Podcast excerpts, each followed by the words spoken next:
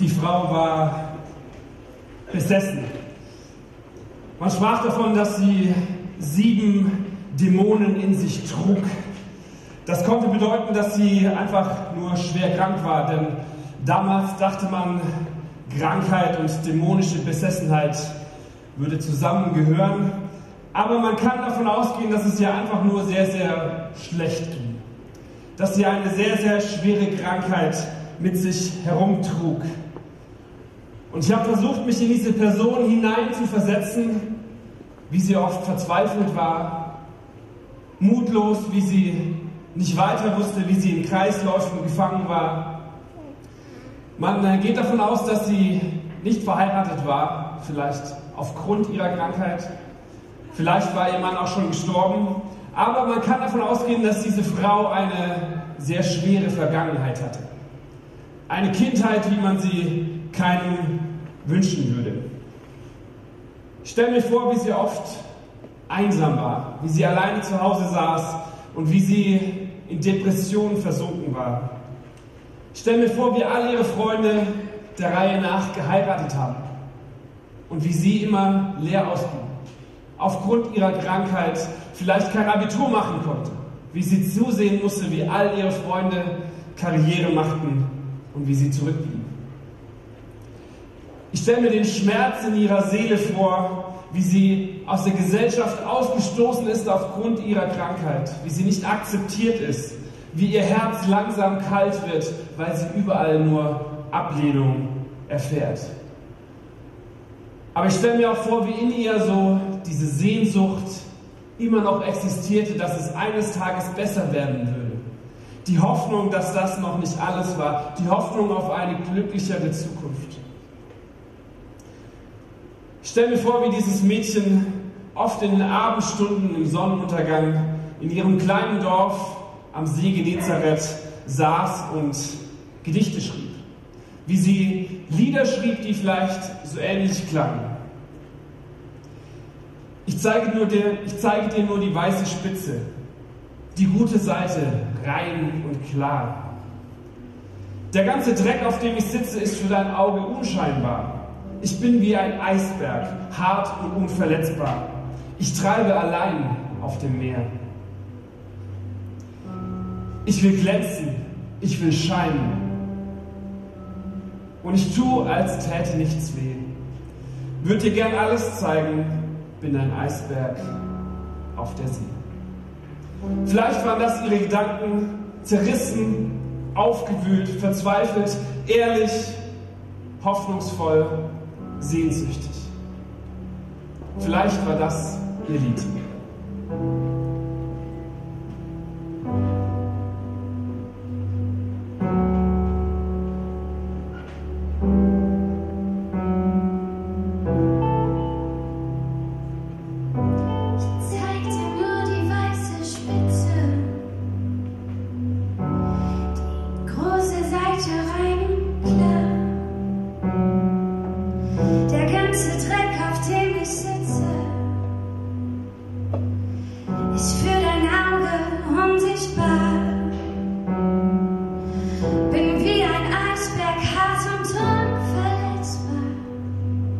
Ich treibe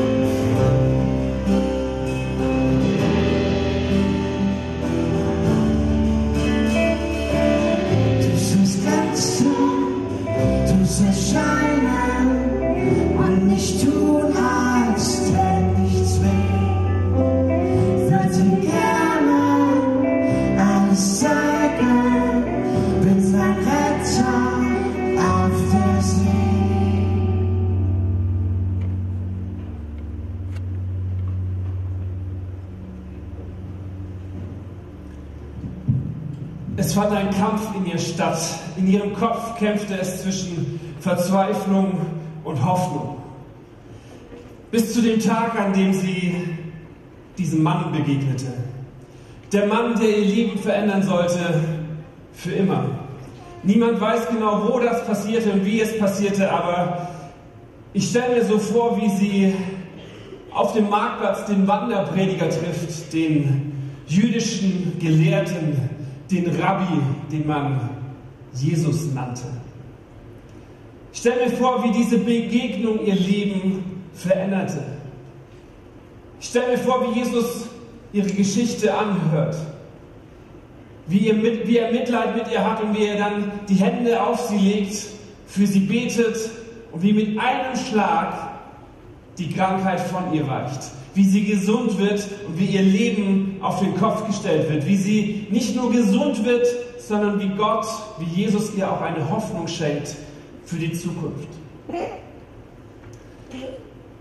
Wenn du heute Morgen hier sitzt und du kannst dich mit diesem Lied identifizieren, mit dem harten Herz, mit dem Eisberg, und du wünschst, dass jemand kommt und dich rettet, dann ist heute dein Gottesdienst. Denn heute ist Ostern und von dieser Frau können wir eine Menge lernen. Sie inspiriert uns für unser Leben heute. In der Kirchengeschichte hat sie es weit gebracht, diese Frau, von der wir reden. Sie hat es in mehrere Spielfilme geschafft.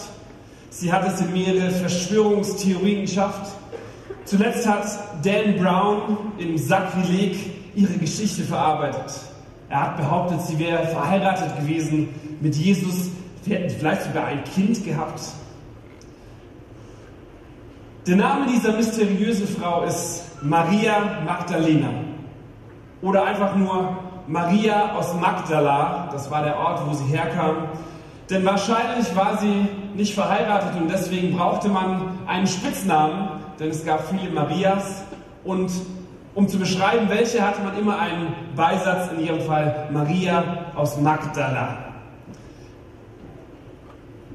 Und man erzählt diese Geschichte in der Bibel über Maria Magdala, die von Jesus geheilt wurde, die befreit wurde von ihren sieben Dämonen. Und man sagt, aus Dankbarkeit hat sie alles stehen und liegen gelassen und ist ihm nachgefolgt. Sie wurde eine Jüngerin Jesu. Es wird berichtet, dass mehrere Frauen mit ihr unterwegs waren und dass sie Jesus versorgt haben auf seinen Reisen. Und sie, Maria Magdalena, sie war die berühmteste Jüngerin. Sie taucht an ganz, ganz vielen Stellen auf und immer, wenn von den Frauen die Rede ist, dann steht sie ganz oben in der Liste, weil sie wahrscheinlich eine führende Leitungsposition im Kreis der Jünger hatte. Dan Brown allerdings nimmt seine Verschwörungstheorie nicht aus der Bibel, sondern aus, einem, aus einer kleinen Schrift, dem Philippus-Evangelium, das allerdings erst 300 Jahre nach Jesus geschrieben wurde von einer Sekte in der Nähe. Die Bibel allerdings erzählt ganz viel über Maria Magdalena und darüber, dass sie einen großen und wichtigen Teil in der Ostergeschichte hat dass sie bei allem, was passiert ist, mit dabei war. Ostern ist eine Geschichte über politische Verschwörungen, über religiöse Führer, die sich vereinten, über Verrat, über Spannungen innerhalb des jüdischen Volkes, darüber, wie man ein ganzes Volk manipulierte, um einen religiösen Führer zum Tode zu verurteilen. Und diese spannende Geschichte kennen wir, aber wir wollen sie heute nochmal auf neue Art und Weise betrachten. Und wir sehen einen kurzen Videoclip, der die Geschichte der Kreuzigung zusammenfasst und uns einen Überblick gibt über die Ostergeschichte. Film ab.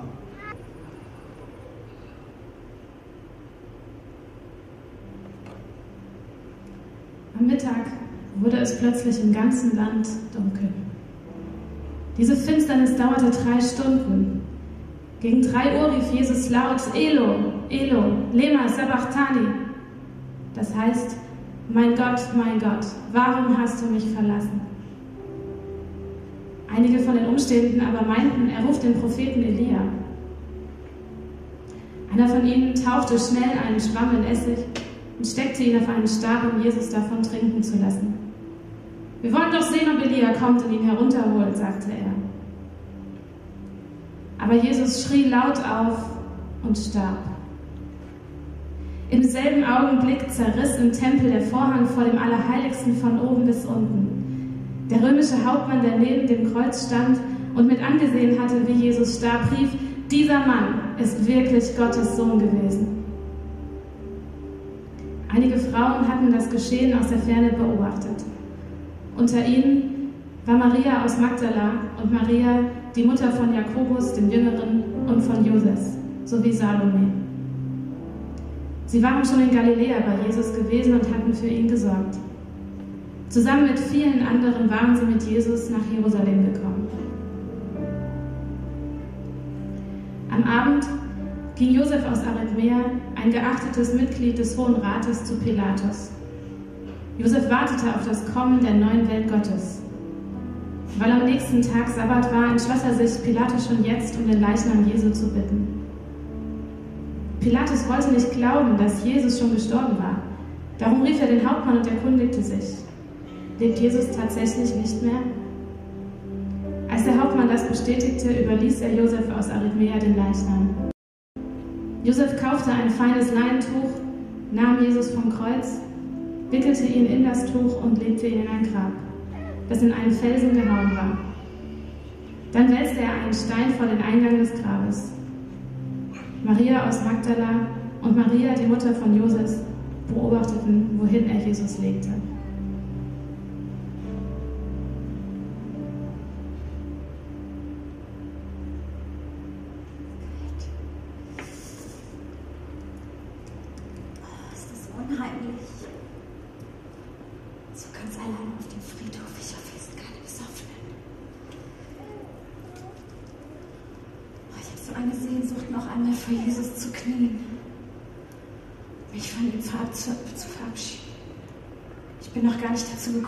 Ruhe, um ihn zu weinen.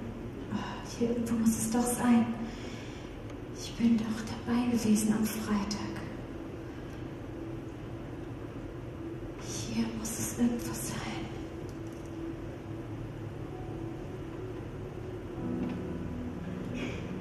Was? Wieso ist das Grab auf?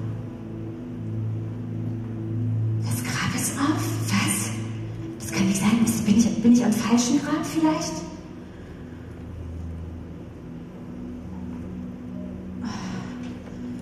Ich verstehe die Welt nicht mehr. Vielleicht hat jemand, vielleicht sind Grabräuber unterwegs. Oder, oder, oder die jüdischen, die jüdischen Priester, sie haben doch. Vielleicht hatten sie Angst, dass, dass, dass jemand Jesus. Jesus hat doch gesagt, er wird am dritten Tag auferstehen. Vielleicht hatten sie Angst und haben ihn verbrannt.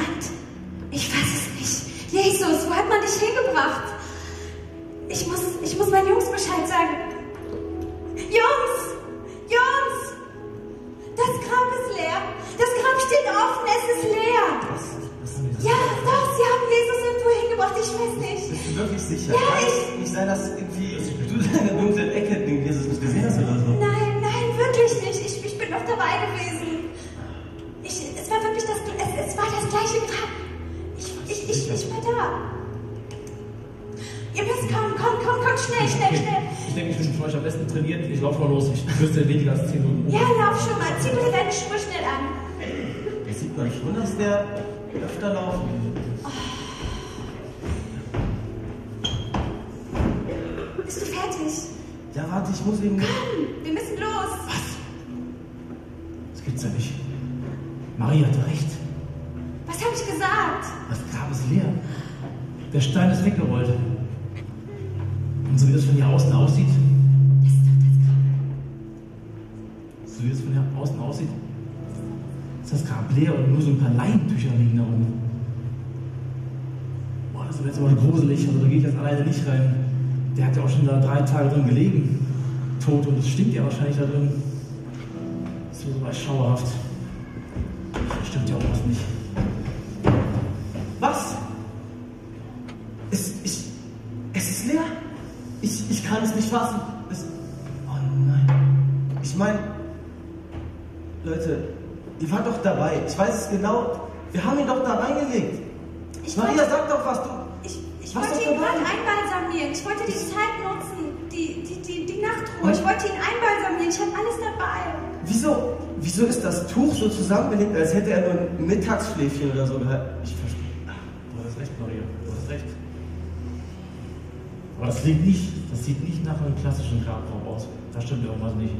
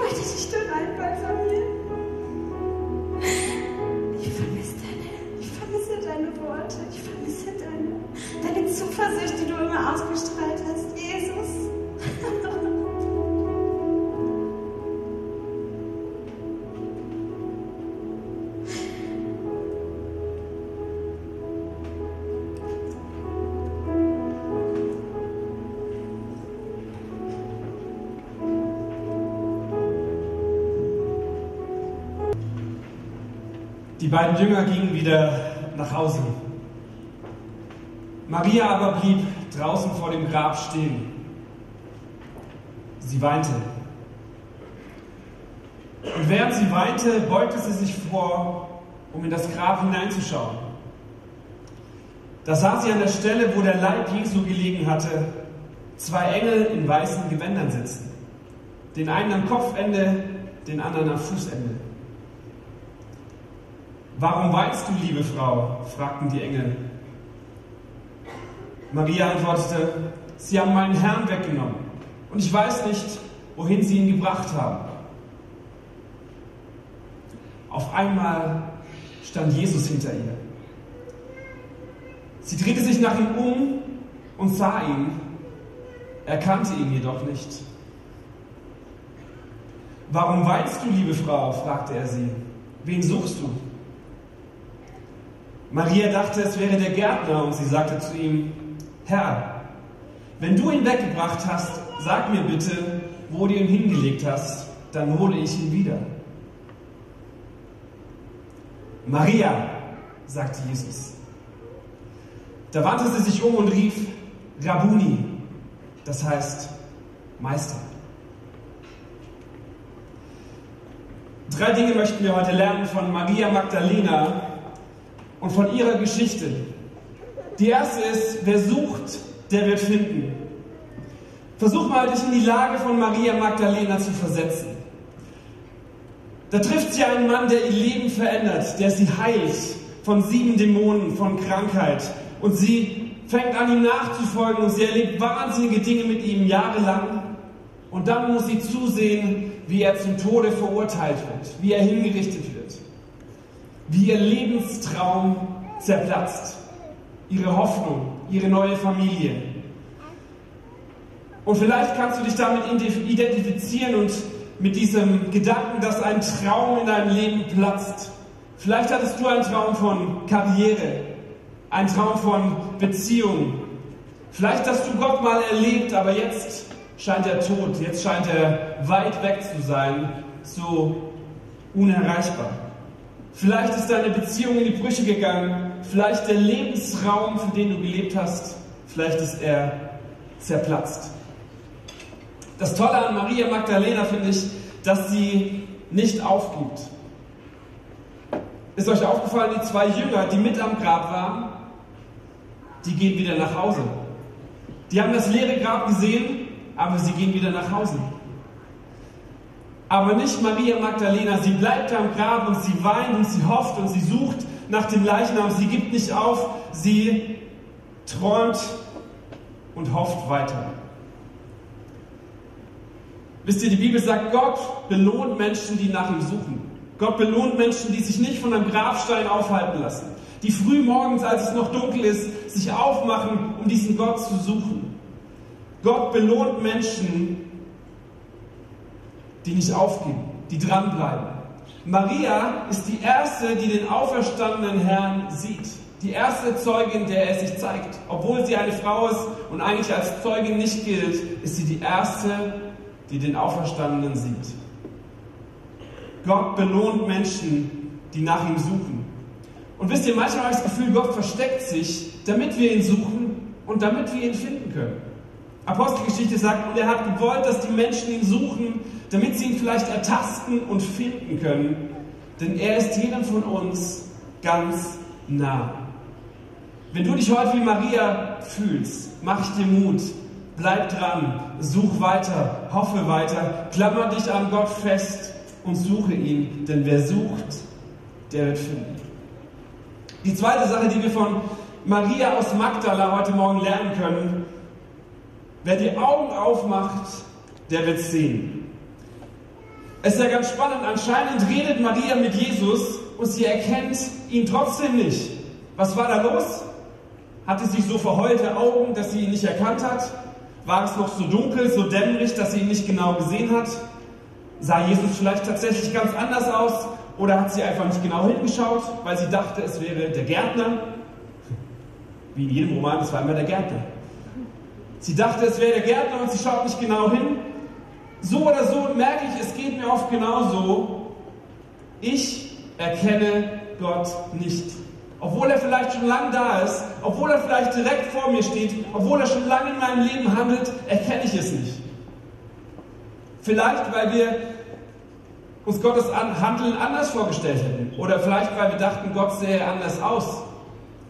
Aber vielleicht auch, weil wir gar nicht damit rechnen, dass er auferstanden ist. Maria hat nicht damit gerechnet, dass er auferstanden ist, denn sie sagt, lieber Gärtner, sag mir, wo der Leichnam ist und ich hole ihn wieder. Sie hat nicht damit gerechnet. Meine Frage an dich heute Morgen, rechnest du mit Gott?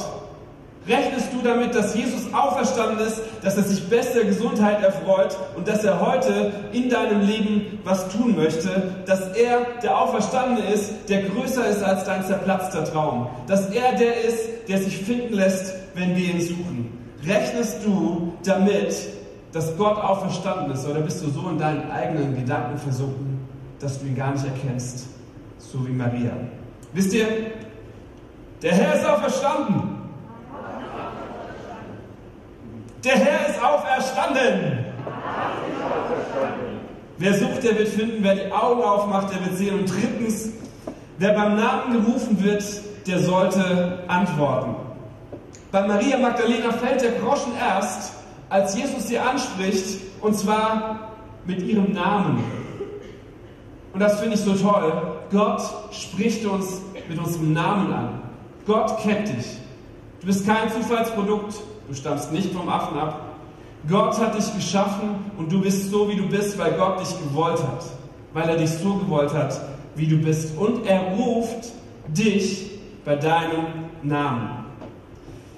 Die Bibel sagt, er hat sogar unseren Namen in seine Hand geschrieben, damit er uns nie vergisst, dass er uns immer vor Augen hat. Gott kennt deinen Namen und er ruft dich.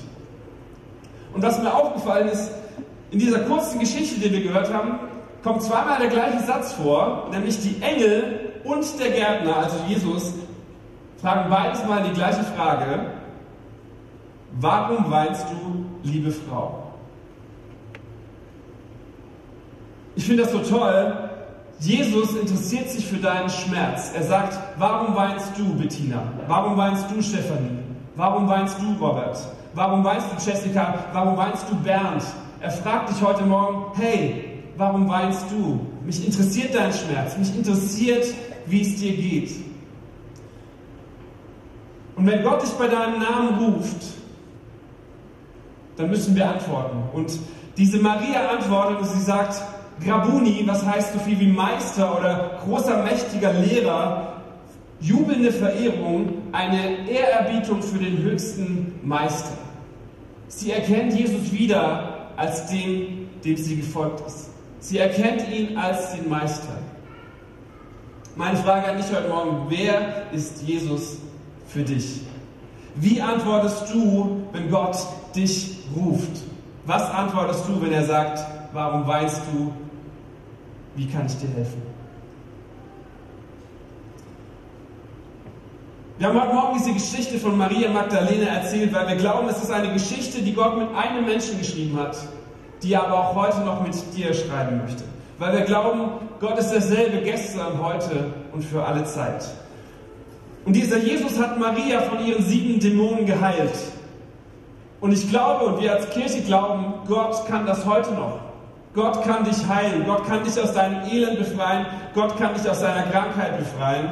Und er möchte das. Und er steht vor deiner Tür und er ruft dich bei deinem Namen und er sagt, hey, Jacqueline, wo bist du?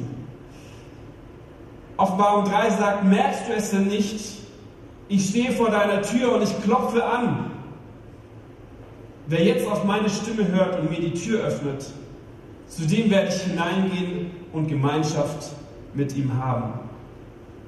Gott ruft dich heute Morgen bei deinem Namen. Und die Frage ist, ob du ihn erkennst, ob du die Augen aufmachst und Gott siehst als den, den er ist.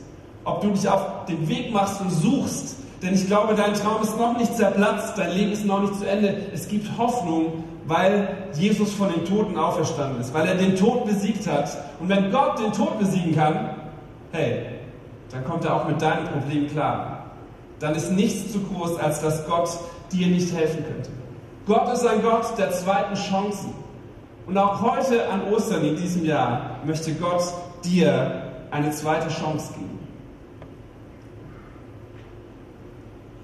Wir als Kirche glauben, dass eine Predigt immer eine Antwort braucht. Wir glauben, dass Gott dich ruft bei deinem Namen, weil er dich kennt und deinen Schmerz und dein Leid kennt. Und wir glauben, er ruft dich heute Morgen, weil er dein Leben verändern möchte. Weil er auf Erstehung sein möchte in deinem Leben. Und deswegen werden wir gleich von der Band ein Lied hören, damit wir nochmal Zeit haben, darüber nachzudenken. Und danach würde ich gerne ein Gebet mit euch sprechen, das ich jetzt schon mal vorlese, damit ihr gleich wisst, was kommt. Das einfach nur sagt, Gott, hier bin ich, ich brauche dich. Ich lese es einmal vor, dann hören wir das Lied und dann wollen wir das zusammen beten. Das Gebet wird so heißen, Danke, dass du mich beim Namen rufst. Danke, dass du dich finden lässt. Ich möchte heute auf deinen Ruf antworten und sagen, ich brauche dich. Hilf mir und heile mich. Das wird das einfache Gebet sein. Vielleicht hast du noch nie was mit Gott zu tun gehabt. Dann ist das vielleicht dein erstes Gebet. Vielleicht bist du schon 100 Jahre in der Kirche und kennst das alles. Und trotzdem braucht es diesen Ruf immer wieder, Gott, ich brauche dich, hilf mir, befreie mich, rette mich, gib mir eine zweite Chance. Wisst ihr, Gott lebt auch heute und er möchte in deinem Leben regieren. Forever.